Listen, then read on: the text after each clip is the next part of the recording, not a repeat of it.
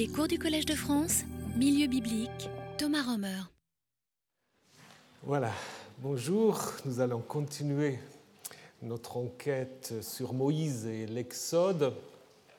Et nous nous sommes arrêtés la semaine dernière à une question importante liée justement à, l'histoire de Moïse, puisque dans toute la Bible, en fait, Moïse est euh, le seul personnage qui a droit à une sorte d'explication euh, du nom divin. Est-ce que c'est une vraie explication? Bah, Ça, c'est encore une question.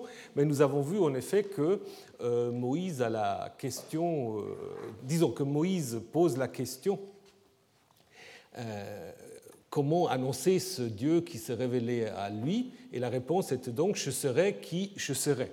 Alors, est-ce que c'est une réponse ou non? Euh, Il y a la tradition juive qui dit non, ce n'est pas une réponse, c'est simplement pour dire je suis qui je suis et ça ne te regarde pas. Donc, en fait, euh, une sorte plutôt de refus de, de la révélation, ce qui est possible si on s'arrête au verset 14, n'est-ce pas? Si vous arrêtez le texte au verset 14, euh, ce que certaines veulent faire en disant le récit ancien peut-être s'est arrêté là.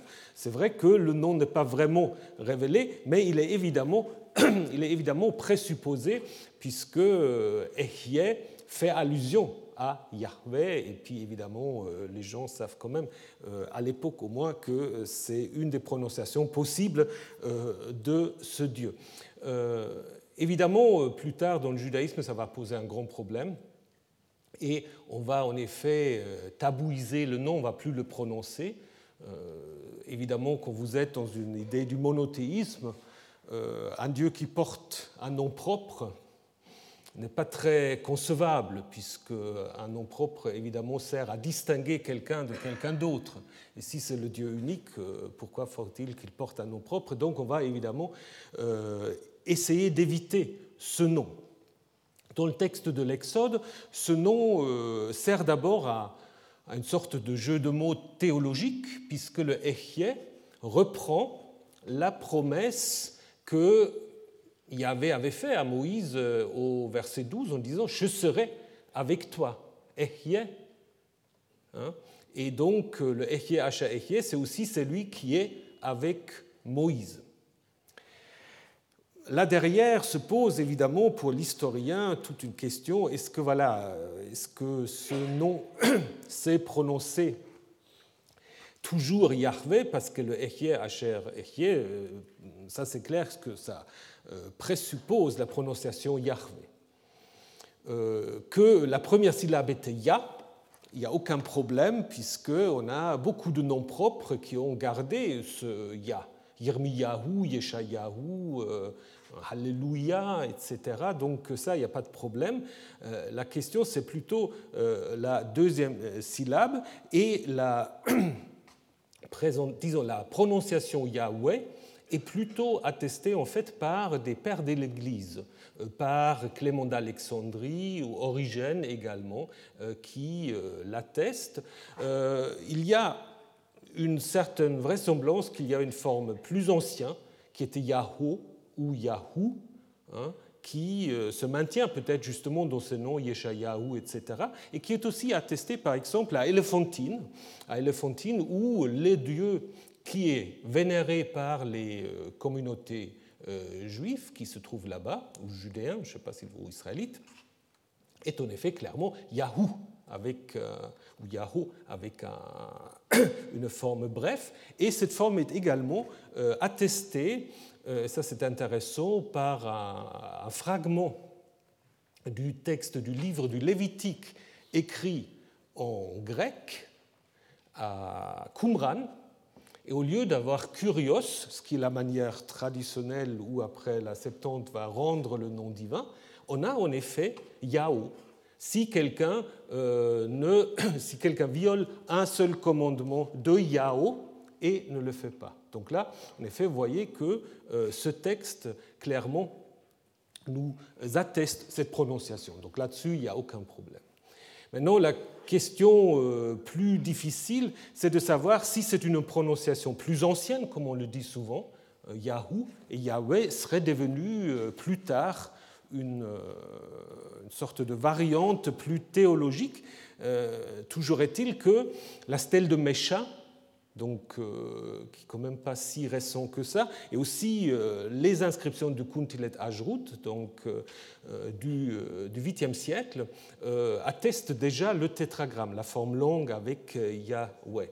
Donc la question après, savoir comment ça se prononce, mais il est possible en effet que on est venu de la forme courte à la forme longue à cause d'une sorte de spéculation théologique qui veut lier le nom de Yahvé ou Yahou à une racine haya, être.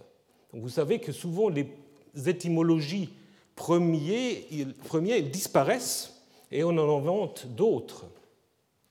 Et ça peut être le cas, par exemple, dans un texte du livre d'Osée, où c'est peut-être le seul autre texte dans toute la Bible où il y a une sorte de, comment dire, de rappel ou de reprise de Echie Asha Echie, parce que dans ce texte-là, Dieu dit en effet, via le prophète, à son peuple que euh, Israël n'est plus son peuple, vous n'êtes plus mon peuple, et moi, je ne serai plus pour vous. Donc souvent les commentateurs disent il manque quelque chose.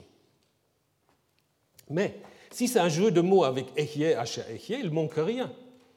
Hein? Donc l'idée, je ne serai plus Echie, je ne serai plus pour vous. Hein? Donc présupposons cette explication que vous avez en Exode 3.14, Echie, Asher, Echie. Donc ça c'est clair que pour les auteurs bibliques, il fait aucun doute qu'il y avait à affaire avec la racine Haya, c'est lui qui est et qui se révèle.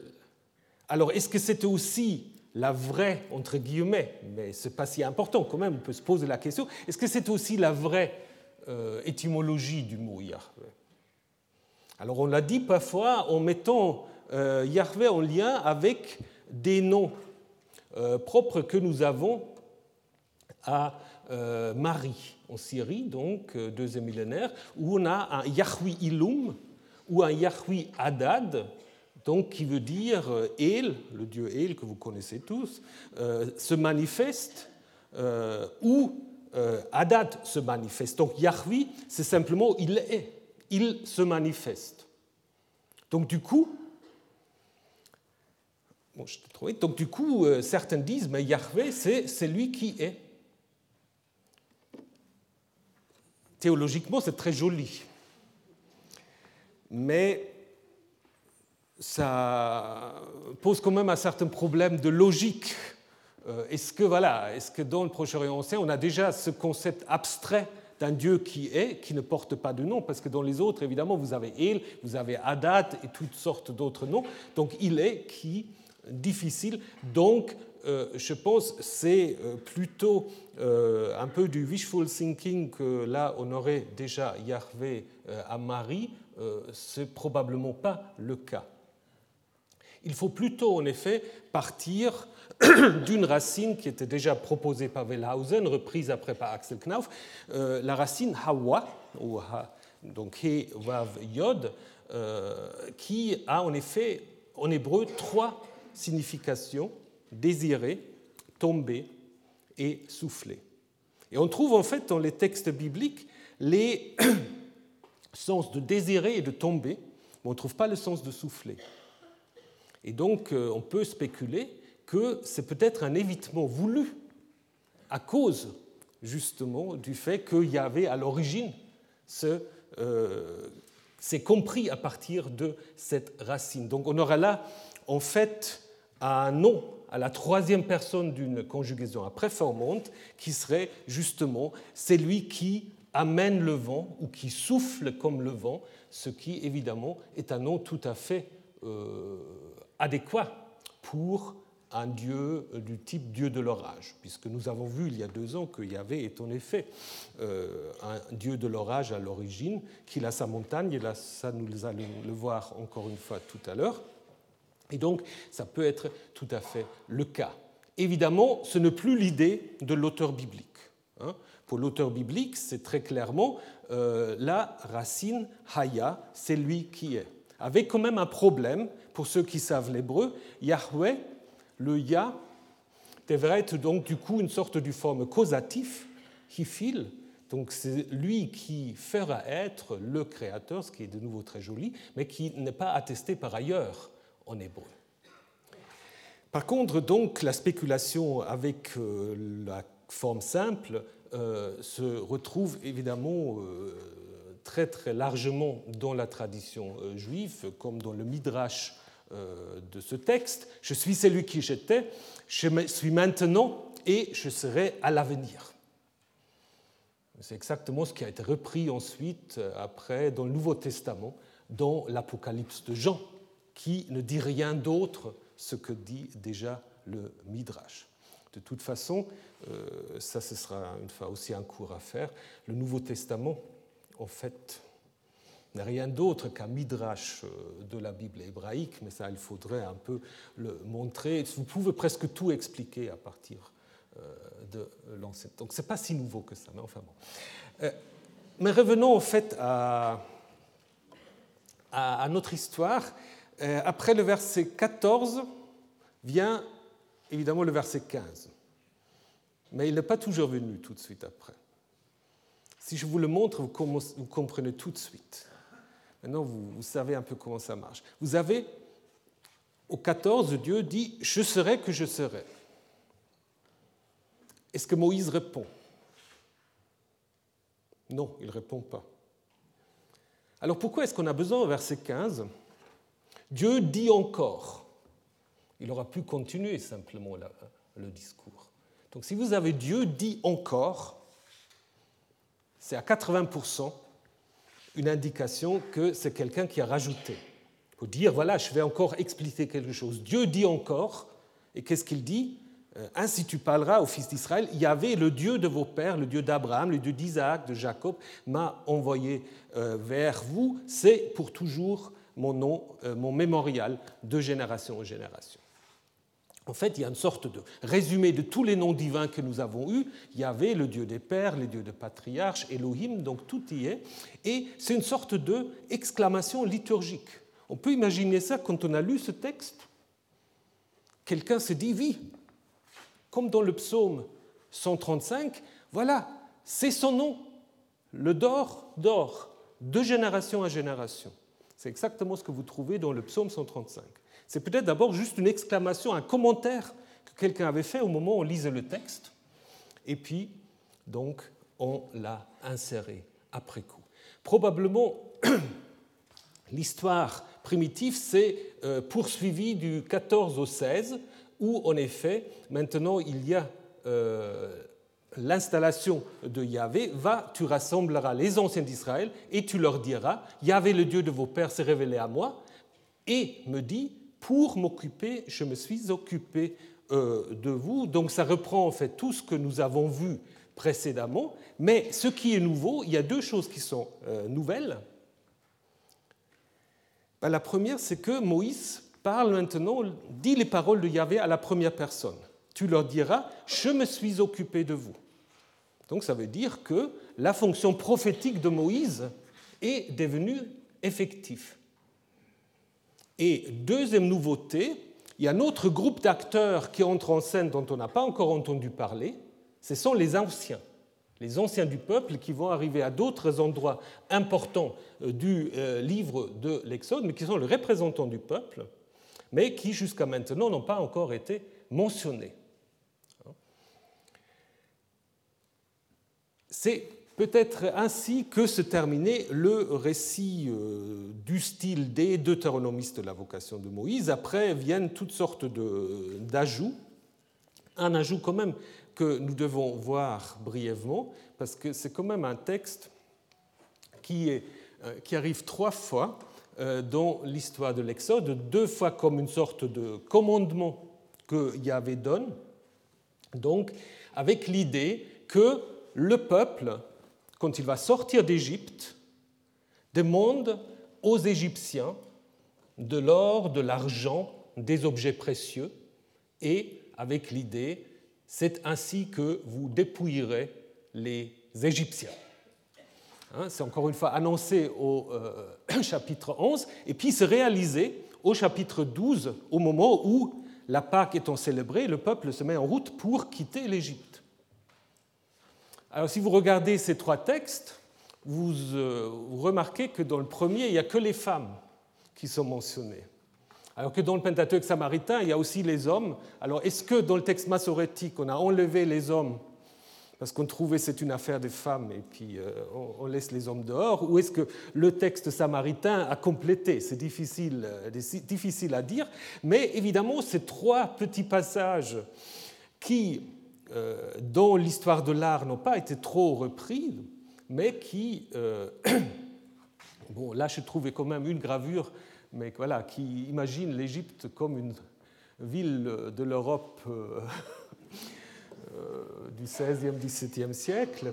Euh, mais c'est quand même un texte ou des textes qui ont été très très souvent utilisés dans des discours euh, antisémites.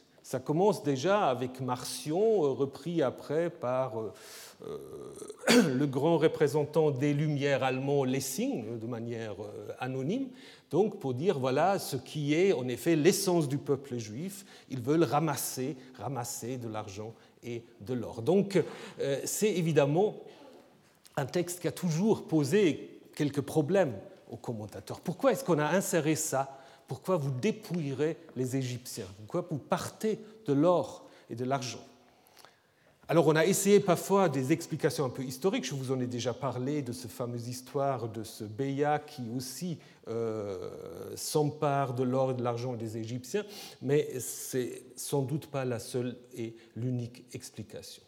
Alors Philon d'Alexandrie a dit bah, c'est normal, ils ont quand même servi euh, combien d'années dans des corvées sans qu'on les paye, donc c'est une sorte de récompense simplement euh, pour l'oppression subie ou pour les services rendus. Et en effet, on trouve dans le Deutéronome cette idée que voilà, s'il y a un, homme qui a servi comme esclave, et si tu le laisses partir, bon là c'est la septième année, tu ne laisseras pas partir les mains vides. Donc l'idée serait alors qu'il y avait force les Égyptiens d'appliquer la loi de Moïse c'est très joli. Je ne sais pas si c'est déjà prévu en fait euh, par, euh, par l'auteur. Ça me semble plus rabbinique. Hein. Euh, il y a peut-être aussi quand même un, lien avec les plaies, parce que l'idée derrière ce texte, c'est quand même aussi que les Égyptiens sont tellement heureux que ce peuple parte qu'ils sont très comment dire, tout de suite d'accord en fait de leur donner tout dont ils ont besoin et peut-être aussi, comme ça a été suggéré parfois, une sorte de retournement de la situation. C'est-à-dire, normalement, et vous le voyez aussi toujours dans les inscriptions euh, égyptiennes, lorsque le pharaon revient du Levant vers l'Égypte, il revient avec beaucoup de butin. Et là, c'est l'autre sens, c'est-à-dire c'est les Hébreux qui quittent l'Égypte, et il y a en effet, ça c'est vrai, vous avez euh, plusieurs fois euh, dans euh, le récit de l'Exode cette idée que les Israélites, ils partent comme une armée. La main levée, ça se dit plusieurs fois. Donc, vous, ou Pharaon, tu laisseras partir mon armée ou mes armées. Donc, il y a aussi des connotations un peu militaires qui sont peut-être sous-jacents. Mais je crois la raison première, peut-être, elle est tout bête. Lorsque les Israélites, euh, dans le désert, ils fabriquent le veau d'or, où est-ce qu'ils ont eu l'or? Ben voilà. Donc ça, c'est certainement des rédacteurs qui se sont posé la question, mais comment en plein désert ils ont eu l'or et puis ils n'étaient quand même pas si riches que ça? Donc c'est probablement cette idée euh, qu'il faut expliquer. Évidemment, c'est certainement un ajout assez récent, du style déjà un peu midrashique, n'est-ce pas euh, Où quelqu'un se dit, bah, après on va raconter l'histoire du veau d'or, on va aussi raconter l'histoire de la construction du sanctuaire, où il y a besoin aussi toutes sortes de, métaux précieux. Il faut quand même donner une idée d'où ça peut venir. Hein. Et donc ça vient évidemment des Égyptiens qui étaient obligés euh, de leur donner euh, ces métaux. L'histoire, en fait, va continuer avec des nouvelles objections de euh, Moïse qui va servir à l'introduction de Aaron. Donc nous avons vu au fait que l'histoire aura pu s'arrêter là. parce que maintenant tout est clair, Moïse est installé, il parle déjà comme un prophète, il est donc tout à fait dans ses fonctions. Yahvé a annoncé tout ce qui va venir, euh, on sait qu'on aura de l'or et de l'argent des Égyptiens, et curieusement, Moïse reprend et continue à objecter alors que la chose semble entendue. Moïse répondit, et s'ils ne me croient pas, et s'ils ne m'écoutent pas, ils diront, Yahvé n'était pas apparu. Donc il y a un problème de légitimation. Yahvé lui dit, qu'est-ce que tu as dans ta main? Il dit un bâton. Il dit, jette-le à terre, il le jeta à terre, il devint un serpent, et Moïse s'enfuit devant lui. Yahvé dit à Moïse, étends ta main et saisis-le par la queue. Normalement, on le prend plutôt par la tête, par la queue, c'est difficile. Euh, il redevint un bâton dans sa main afin qu'il croie que t'es apparu Yahvé, le Dieu d'Abraham, Dieu d'Isaac et Dieu de Jacob. Yahvé lui dit encore, introduis ta main dans ton sein. Il introduisait sa main dans son sein, il a sorti, et voici que sa main était lépreuse, comme la neige. Alors que la main était lépreuse, la Septante ne le dit pas. Il dit simplement, elle était blanche comme la neige probablement parce que vous ne voulez pas présenter Moïse comme impur, mais ce qui nous indique déjà quelque chose de la tradition qui se trouve là derrière. Et il dit, remets ta main dans ton sein. Il remit sa main dans son sein. Il, il a sorti de son sein, voici qu'elle était redevenue comme sa chair. Il arrivera que s'il ne te croit pas et s'il n'écoute pas la voix du premier signe, du premier signe, on a eu combien de signes? Deux déjà. Il faut qu'on regarde ça. Ils croiront la voix du signe suivant. Il arrivera que s'ils ne croient pas non plus ces deux signes et s'ils n'écoutent pas ta voix, tu prendras les eaux du Nil et tu les répandras sur la terre sèche, et les eaux que tu auras prises du Nil deviendront du sang sur la terre sèche. Moïse dit à Yahvé, Pardonne-moi, mon Seigneur, je ne suis pas un homme de parole, ni d'hier, ni d'avant-hier. D'ailleurs, ni depuis que tu parles à ton serviteur. En fait, j'ai une bouche lourde et une langue lourde. avait lui dit Qui a donné une bouche à l'être humain Ou qui le rend muet ou sourd, voyant ou aveugle N'est-ce pas moi, Yahvé? Et maintenant, va, je serai avec ta bouche et je t'enseignerai ce que tu diras. Il ne pas encore convaincu. Il dit Pardonne-moi, mon Seigneur, envoie donc qui tu voudras. Alors là, la colère de Yahvé s'enflamma contre Moïse. Il dit N'y a-t-il pas Aaron, ton frère, le Lévite? Je sais que pour parler, lui, il parlera. Et d'ailleurs, le voici en train de sortir à ta rencontre, il te verra et se réjouira dans son cœur. Tu lui parleras et tu mettras les paroles dans sa bouche. Quant à moi, je serai avec ta bouche et avec sa bouche et je vous enseignerai tout ce que vous devez faire. Et il parlera, lui, pour toi au peuple, et lui, il sera ta bouche, et toi, tu seras son Dieu. C'est assez intéressant. Et ce bâton, prends-le dans ta main avec lequel tu feras ces signes. Moïse s'en alla, retourna vers Jéter ou Jétro, et lui dit Je dois m'en aller et retourner vers mon peuple en Égypte. Je verrai sont-ils encore en vie? Jétro dit à Moïse Va en paix. Voilà, donc euh, on voit déjà clairement que cette deuxième partie, elle vient un peu en trop parce que voilà, il aura pu rentrer depuis un moment, euh, la chose étant entendue. Si vous regardez cette deuxième partie, il y a deux, deux grands parties. Il y a la question du croire autour des signes donnés, et ensuite l'introduction de Aaron. Parce qu'Aaron, jusqu'à maintenant, on ne sait pas encore qui c'est, Aaron. Alors, on a en effet, euh, au niveau des signes, euh, trois chaque fois introduit avec le verbe aman ou hifil, euh, croire. Le bâton devient serpent, la main de Moïse lépreuse, et un signe qui est un signe plutôt annoncé, parce que c'est quelque chose qui va venir. Maintenant, si vous regardez la suite de l'histoire, et si vous regardez la première et la troisième de ces, euh, ces actions merveilleuses, ça correspond en fait à ce qui se passe au chapitre 7, c'est-à-dire la première rencontre avec le Pharaon. Ça va être ce euh, miracle de transformation hein, où le bâton euh, devient serpent ou dragon, on viendra, et ensuite le fleuve, le Nil, qui euh, devient du sang ou devient au moins imbuvable. Par contre, on se pose la question, pourquoi c'est interrompu par la main lépreuse de Moïse Parce que ça fait pas, c'est pas logique. D'ailleurs, vous pouvez très bien voir, je vous ai déjà dit en regardant la traduction, si vous regardez euh, le verset vite, il arrivera qu'il, s'il ne te croit pas et s'il n'écoute pas la voix du premier signe, alors que il y a déjà deux signes. Il y a le bâton et la main lépreuse. Alors qu'est-ce que ça nous indique? Ça nous indique que le verset 6 a été ajouté entre le verset 5 et pardon, oui, entre le verset 5 et le verset 8, 5, 7 après coup. Parce que vous pouvez très bien lire 5 à 8. Et puis, alors c'est lui qui l'a inséré, il a évidemment après rattrapé la chose en disant non, en fait, au verset 9, il s'agit de deux signes. Hein. Il s'agit de deux signes. Donc, on a là clairement euh, une insertion très récente dans un texte déjà récent. Et ça se fait vers la fin, vers la fin du Pentateuque, vers la fin de la composition du Pentateuque. Il faut se dépêcher d'insérer tout ce qu'on peut encore y mettre. La question, c'est d'où ça vient, cette histoire de la main lépreuse.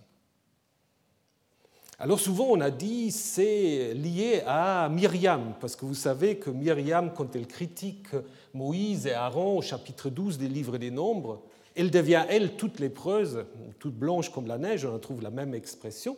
Hein. Mais on ne sait pas très bien pourquoi ça devrait être ici, pourquoi ce lien avec Myriam.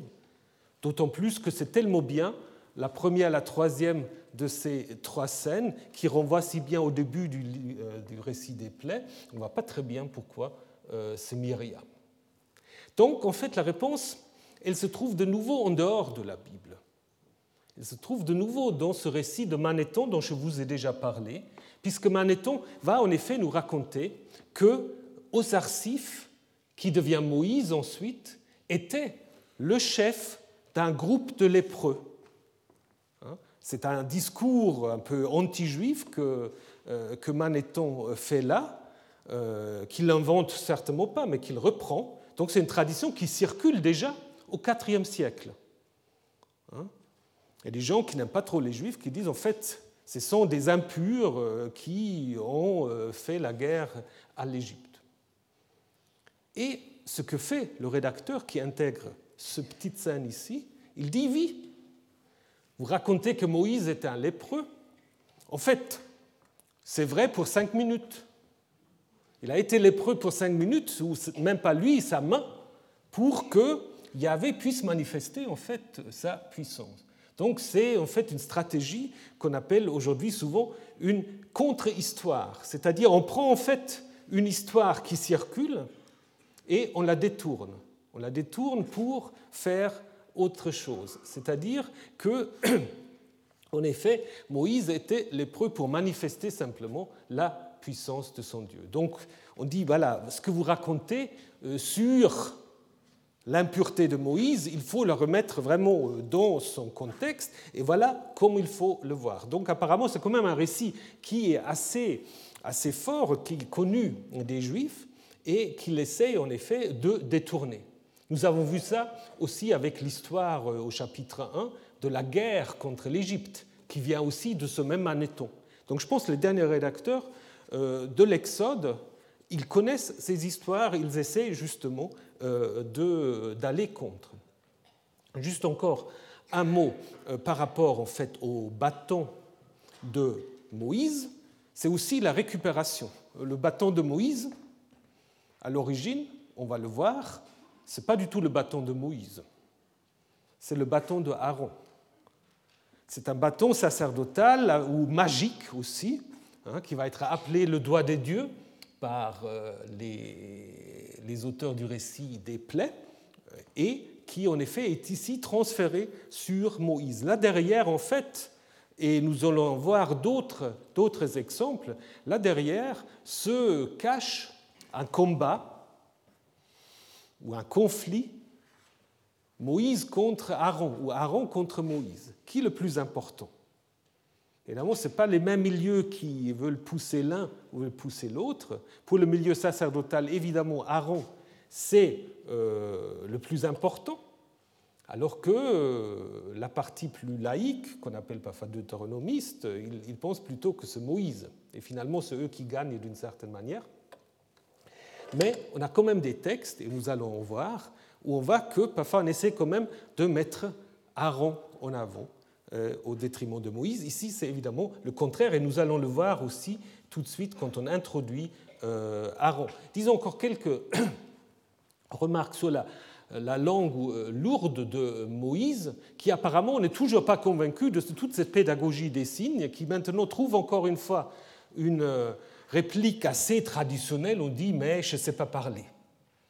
Alors là aussi, on a spéculé sur beaucoup de choses. Est-ce que Moïse ne savait pas parler correctement l'égyptien?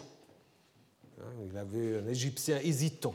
Ou est-ce que Moïse était bègue? Ou est-ce qu'il voilà, est qu'il avait une autre, est une autre incapacité? On reprend la même chose dans un récit sacerdotal où on dit qu'il était incirconcis des, euh, des lèvres, ce qui veut dire voilà, il n'est pas vraiment très charismatique. Hein, donc il, est un peu inapte, ou lui-même se considère comme inapte à parler. Euh, en même temps, il ne faut pas oublier que tout ça fait partie d'une rhétorique de celui, en fait, qui est appelé et qui veut, en effet, objecter à cet appel. Hein, Jérémie dit aussi Je suis trop jeune, euh, Gédéon le dit, donc c'est en effet aussi, comment dire, un élément tout à fait traditionnel lié au récit de vocation. Et par rapport à ça, il y avait fait d'abord une sorte de, déclaration théologique, c'est qui qui fait sourd ou, euh, ou muet, euh, qui rend voyant ou aveugle, donc une sorte euh, d'affirmation de la toute-puissance de Yahvé, avec l'idée évidemment qu'il ne va pas forcément changer la bouche de Moïse, mais simplement de dire, bon, même si tu ne sais pas bien parler, c'est quand même toi qui dois y aller, et en promettant de nouveau assistance, je serai avec ta bouche. Et aussi un mot qu'on en prend ici pour la première fois, je t'enseignerai. Alors, je t'enseignerai, euh, en hébreu, ça fait tout de suite penser à Torah. Yara, Torah, euh, c'est la même racine, n'est-ce pas? Donc Moïse deviendra aussi celui qui doit via Yahvé, euh, transmettre la Torah.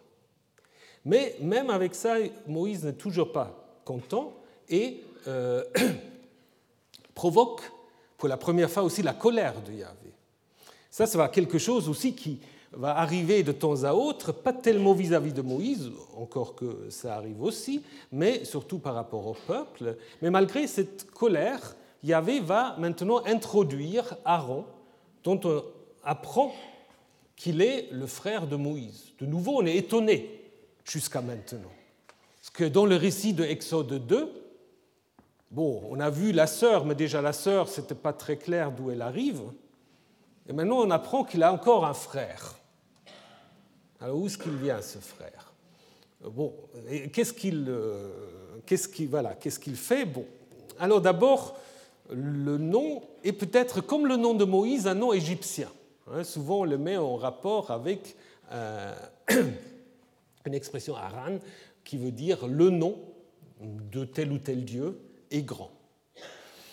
Il y a aussi une autre explication qui est jolie, mais qui me semble un tout petit peu quand même, euh, comment dire, euh, un peu rabbinique peut-être. Bon, elle, est faite par Hannah qui enseigne à, à la, à la Jüdische Hochschule, à la haute école juive à Heidelberg, qui dit en fait non, c'est un nom artificiel.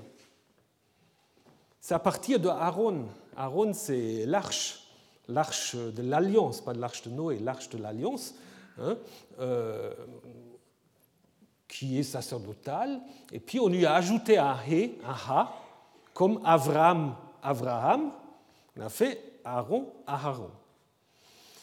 Bon, c'est joli, je ne suis pas si sûr, parce qu'on voit quand même que toute l'équipe autour de Moïse a souvent des noms qu'on peut rapprocher à l'égyptien, comme Pinchas, le noir, comme Myriam, la bien-aimée. Bon, je vous laisse choisir, ce n'est pas très important. Euh, le texte ne joue pas beaucoup sur la signification de ce nom. Hein. Euh, par contre, il insiste sur le fait qu'il est frère de Moïse, ce qui apparemment est une idée euh, qu'on ne trouve pas avant le texte sacerdotal. Dans les textes plus anciens, euh, il n'y a pas de lien de, parenté. Donc, et en même temps, on dit aussi qu'il est simplement lévite. Il n'est pas Cohen, alors que dans d'autres textes, évidemment, il est Cohen, il est prêtre. Et lévite, évidemment, ça peut avoir deux significations. Simplement qu'il vient euh, de Lévi, mais à l'époque du deuxième temple, les lévites, c'est aussi le clergé mineur, c'est-à-dire c'est des gens qui ont des fonctions un peu subalternes. Donc si on dit il est simplement lévite, il n'est pas Cohen, ça peut de nouveau signifier qu'il est évidemment beaucoup moins important que Moïse. Et cela est en effet euh, clairement exprimé avec cette idée, il sera ta bouche et tu seras pour lui un Elohim. Ça, c'est quand même assez fort. Hein. Moïse est Elohim de Aaron, le Dieu de Aaron. Alors on me dit, oui, Elohim, ça peut être aussi euh, pas vraiment Dieu, ça peut être un être divin, ou ça peut être juste quelqu'un de très important.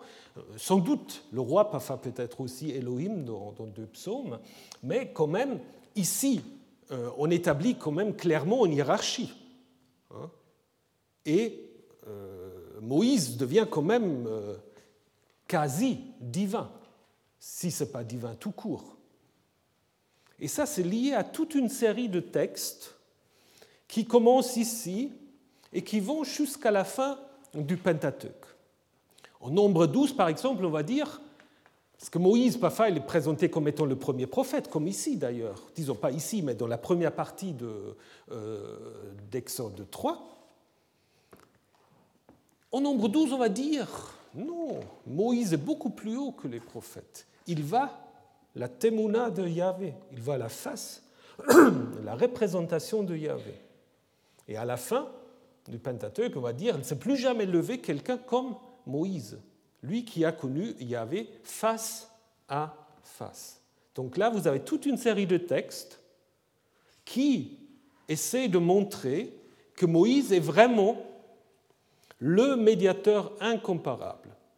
Et d'ailleurs, à la fin du, euh, Pentateuque, on lui attribue les euh, prodiges et les signes d'Égypte qui, dans le récit des plaies, sont toujours évidemment faits par Yahvé lui-même. Donc là, Moïse devient vraiment très très proche de Yahvé, de Elohim. Voilà ce qui se met en place ici. Donc, on peut dire jusqu'à maintenant, tout va bien, Maintenant, voilà, il a, tout ce qu'il faut. Euh, il a son bâton, il a son frère. Euh. tout va bien. Mais ça ne va pas si bien que ça, comme vous allez le voir. Il avait dit à Moïse en Madian, donc voyez que voilà, il y a une reprise de l'introduction, euh, de, de, la conclusion ou de l'ouverture de la suite. Va retourner en Égypte. En effet, morts sont tous les hommes qui voulaient à ta vie. Et ce qui est intéressant, que la Septante, euh, la version grecque, reprend ici encore une fois, ou après ces jours qui furent nombreux, le roi d'Égypte mourut, ce qui est le début de 2.23. Et il continue, il avait dit à Moïse Madian, ce qui signifie peut-être qu'en effet, là, c'était la suite de 2.23. Moïse prit sa femme et ses fils, tout d'un coup on apprend qu'il en a plusieurs, au moins deux, il les fit monter sur l'âne et retourna vers le pays d'Égypte. Moïse prit le bâton de Dieu dans sa main. Yahvé dit à Moïse, lorsque tu seras en route pour retourner en Égypte, vois tous les prodiges que j'ai mis dans ta main. Tu les feras devant le Pharaon, et moi je rendre dur son cœur, il ne laissera pas partir le peuple. Tu diras à Pharaon, ainsi parle Yahvé, mon fils premier-né est Israël. Et je te dis, laisse partir mon fils pour qu'il me serve. Mais tu as refusé de le laisser partir. Voici que moi je vais tuer ton fils premier-né. Il arriva sur le chemin pendant le campement de nuit que Yahvé l'aborda et le chercha et chercha à le faire mourir.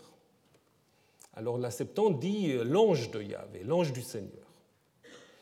Tsipora prit alors un silex et coupa le prépuce de son fils. et lui fait toucher ses pieds, donc son sexe, et dit En effet, tu es pour moi un époux de sang. Alors la racine pour époux, euh, khatan, c'est un parent par mariage. Et ce qui est très intéressant, en arabe, la même racine veut dire circoncire. Alors il le laissa, ou il la laissa, si on prend le Pentateuque samaritain, et avait en effet dit à cette occasion époux de sang en ce qui concerne la circoncision. Alors la Septante n'a pas du tout été convaincue de cette histoire et l'a réécrit. Or, il arriva qu'en route au gîte d'étape, un ange du Seigneur le rencontra et chercha à le tuer. Séphora, donc Sipora, prenant un caillou, circoncit le prépuce de son fils. Elle tomba à ses pieds et dit Le sang de la circoncision de mon, enfant s'est arrêté. Et il s'éloigna de lui parce qu'elle avait dit Le sang de la circoncision de mon enfant s'est arrêté. C'est quand même assez différent euh, du texte hébreu. Alors, prenons encore la suite. Il avait dit à Aaron, va à la rencontre de Moïse dans le désert. Il alla, l'aborda à la montagne de Dieu et il l'embrassa. Moïse raconta à Aaron toutes les paroles de Yahvé par lesquelles il avait envoyé et tous les signes qu'il lui avait ordonnés. Moïse alla, de même que Aaron, ils rassemblèrent tous les anciens des fils d'Israël. Aaron dit toutes les paroles que Yahvé avait dites à Moïse et il fit les signes aux yeux de tout le peuple. Et le peuple crut et ils écoutèrent ou alors ils se réjouirent selon la Septante, parce qu'on peut facilement en hébreu euh, confondre shamma, écouter, et samar, qui veut dire se réjouir. Euh, donc ils écoutèrent, en effet, Yahvé s'était occupé des fils d'Israël, avait vu leur oppression, ils s'inclinèrent et se prosternèrent. Voilà. Quand même un petit happy end à la fin, mais c'est de nouveau un happy end qui ne va pas durer. Mais regardons d'abord maintenant ce texte quand même très, très curieux. D'abord, euh, la structure qui est en fait euh, un peu en deux, en deux, deux tours. Il y a un ordre de retour à Moïse qui est exécuté, Ensuite, il y a un ordre qui est donné à Aaron, qui est également exécuté. Il y a deux discours, un discours divin à Moïse qu'il doit transmettre à Pharaon, dont il est question du mort du premier-né du Pharaon, une réalisation qui va venir, et un discours de Moïse à Aaron qui est en effet la réalisation du rôle d'Aaron qui est en effet devenu son porte-parole. À la fin, ça se termine très bien. Le peuple croit, mais dans la première partie, c'est Yahvé qui cherche à tuer Moïse. Alors ça, c'est quand même euh, une question qu'on peut se poser. Pourquoi? Vous voyez aussi que si vous regardez le texte, il est un peu bizarre ce texte. Parce que si vous le prenez tel que nous l'avons maintenant. Euh, donc il y a ce discours que Moïse doit dire à, à, Pharaon, voici, moi je vais tuer ton fils premier-né. Il arriva sur le chemin pendant le campement de nuit que Yahvé l'aborda et chercha à le faire mourir. Grammaticalement, ça devrait être le fils du Pharaon, mais qui n'est pas là. Donc euh, ça pose quand même un problème logique quelque part. Hein. Et bon, on peut voir en effet que dans les récits tout anciens, il y avait d'abord Moïse qui part en Égypte et puis qui rencontre Aaron. Et petit à petit, on a augmenté ce récit en insérant d'abord l'attaque de, euh, Yahvé, euh, qui se lit plus facilement en effet à partir du verset 20. Moïse prit sa femme et il retourne vers le pays d'Égypte. Moïse prit le bâton de Dieu dans sa main. Il arriva sur le chemin pendant le campement de nuit que Yahvé l'aborda. Dans ce cas-là, c'est clair qu'il l'aborde, à savoir Moïse. Ça ne peut pas être euh, quelqu'un d'autre. Et donc, en effet, c'est un texte qui, avec euh, le scénario aussi Moïse et Aaron, présuppose déjà la première partie du chapitre 4.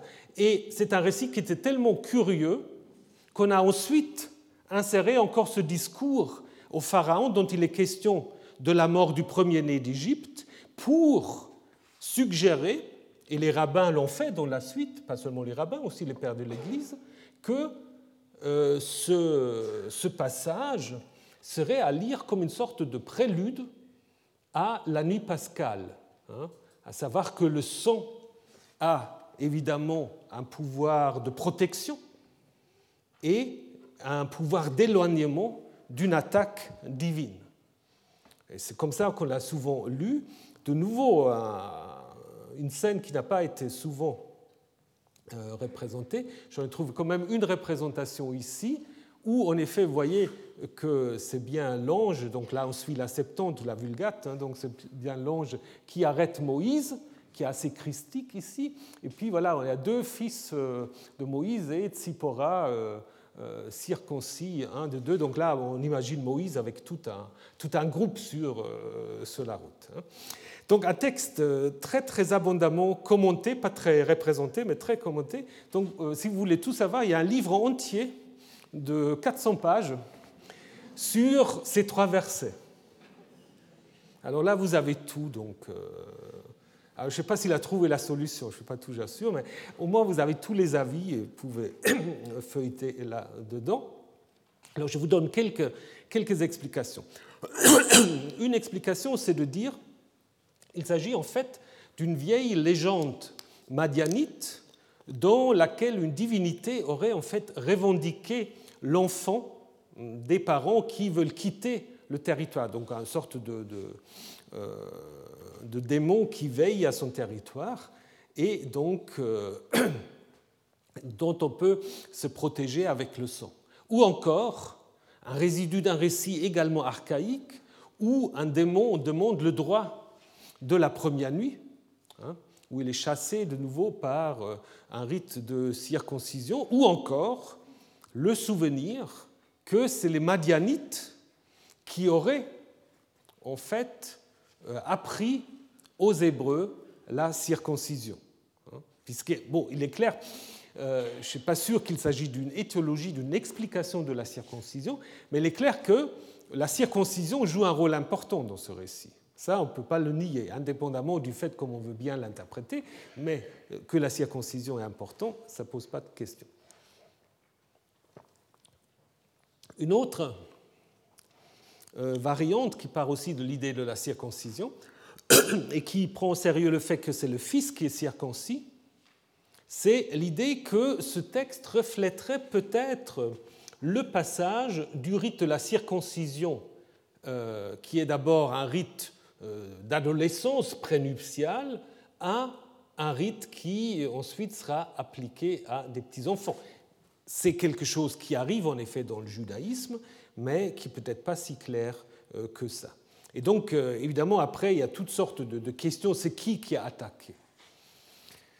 Si on dit que, et ça c'est toute la question, si on dit que c'est un récit indépendant à l'origine, on ne le sait pas. Donc ça peut être Moïse, ça peut être le Fils, mais si on le prend comme la suite euh, de 20, alors là, il n'y a pas de question. Et aussi la question de qui Tzipora touche le pied De Moïse, de l'enfant ou de Yahvé même bah, Probablement quand même euh, de Moïse, hein, parce qu'après elle dit tu es un époux de sang. Ça pourrait s'appliquer à la limite encore à Yahvé, mais certainement pas à son fils. Donc tout cela,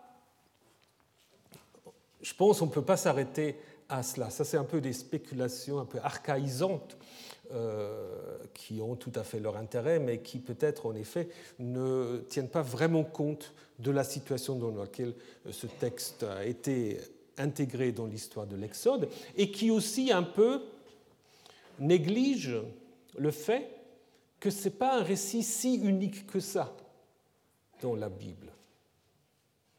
Encore un autre récit que vous connaissez tous, ben, c'est l'histoire de l'attaque nocturne de Jacob.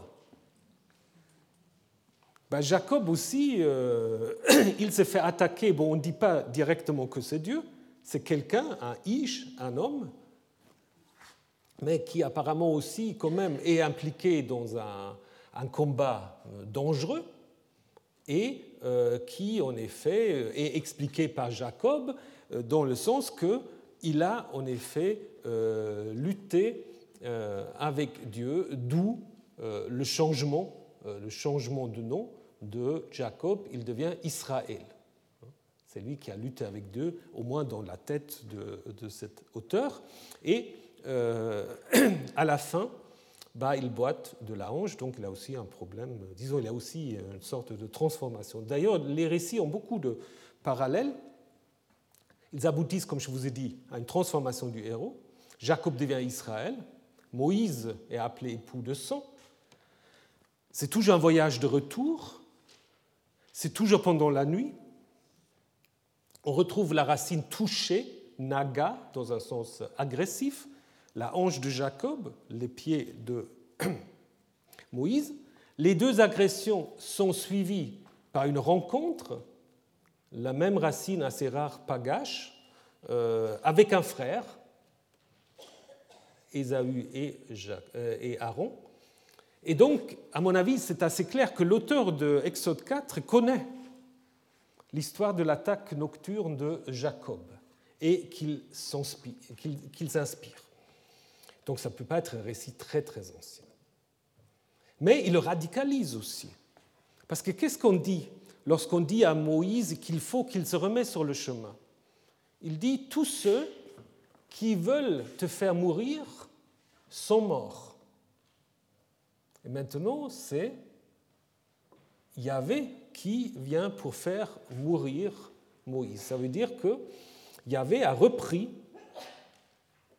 le rôle du Pharaon. C'est Yahvé lui-même qui vient pour faire mourir euh, Moïse. Donc là, il n'y a pas on peut expliquer les textes comme on veut, mais si on prend au sérieux ce que dit le narrateur, le narrateur nous le dit. Après, on dit oui, mais il ne voulait pas vraiment. Alors justement, après, on dit les commentaires, non, c'était juste mise à l'épreuve de Moïse, etc. Mais ça, on sait plus que le narrateur quand on dit ça. C'est difficile de savoir plus que le narrateur. C'est quand même lui qui, voilà, qui structure son, récit. Donc, pourquoi Pourquoi Yahvé vient-il pour attaquer Moïse? Alors, il y a une théorie euh, qui n'est pas, qui pas du tout euh, bête, c'est de dire en fait, Moïse, avant de s'enfuir à Madian, qu'est-ce qu'il a fait? Il a tué. Il a tué de manière préméditée un Égyptien.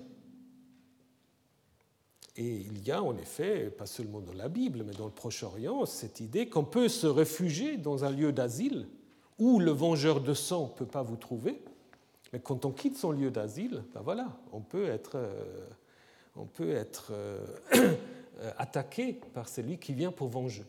Donc Yahvé sera en quelque sorte ici le vengeur de sang de Moïse, dont on n'a pas justement sanctionné la faute. Mais évidemment, ce n'est pas dit dans le texte. D'autres ont plutôt insisté sur le fait que Moïse n'était pas euh, circoncis, mais de nouveau le texte ne le dit pas, eh il y a quelque chose autour de la circoncision, ou alors, autre explication qu'on trouve souvent dans les, commentaires, euh, dans les commentaires juifs, qu'il avait en effet omis faire circoncire son fils. Le texte ne dit pas quelle est la faute. Hein, le texte ne dit pas. Et je pense la théorie d'un récit archaïque qu'on aurait euh, repris, euh, qu'est-ce qu'il faut dire, un peu d'un tiroir euh, des choses anciennes, ça ne résout rien. Parce qu'on peut se poser la question, mais pour quelle raison aurait-on voulu identifier un quelconque démon qui attaque des voyageurs des voyageurs, pourquoi est-ce qu'on aura voulu identifier ce démon à Yahvé? Ça ne nous explique absolument rien. Donc il faut partir un peu peut-être dans l'autre sens. Alors partons peut-être de l'idée qu'il y a une seule personne dans cette histoire, à part Yahvé, qui agit. C'est Tzipora. Et c'est la seule aussi qui porte un nom. Hein. Donc, d'une certaine manière, c'est la suite de Exode 1 et 2, où il y a des femmes étrangères qui viennent au secours de Moïse. On avait ça avec les sages-femmes, on avait ça avec la fille de Pharaon, et maintenant on a ça avec euh, Tzipora. Donc euh, de nouveau une femme étrangère qui nous ramène peut-être à un grand problème quand même du judaïsme dès l'époque perse, les fameux mariages mixtes. qui ne sont pas au goût de tout le monde. Si vous lisez les livres de Néhémie et de Estras, bah, on oblige en fait une sorte de, divorce forcé par rapport à des gens qui auraient épousé des femmes ne faisant pas partie du peuple de Yahvé. Et ici, on a une sorte de contreposition. Une sorte de contreposition, puisque Tzipora, qui est donc pas juif, va être intégré d'une certaine manière au peuple de Moïse, non pas simplement par le mariage, parce que ça c'est déjà fait, mais par le sang. Alors, ce que nous avons ici, ça c'est une interprétation qui est possible, bien qu'elle ne va peut-être pas convaincre tout le monde, mais qu'est-ce qu'elle fait? Elle porte du sang, ça c'est clair, euh, de la circoncision du fils au sexe de Moïse, et on peut dire d'une certaine manière, c'est une sorte de répétition de la nuit nuptiale, et ça au moins c'est l'explication qu'elle donne, puisqu'elle dit, tu es pour moi un époux de sang. Donc d'une certaine manière, cette idée que ce lien-là est plus fort que les considérations de euh, l'orthodoxie euh, à Jérusalem qui est hostile à ce type de mariage.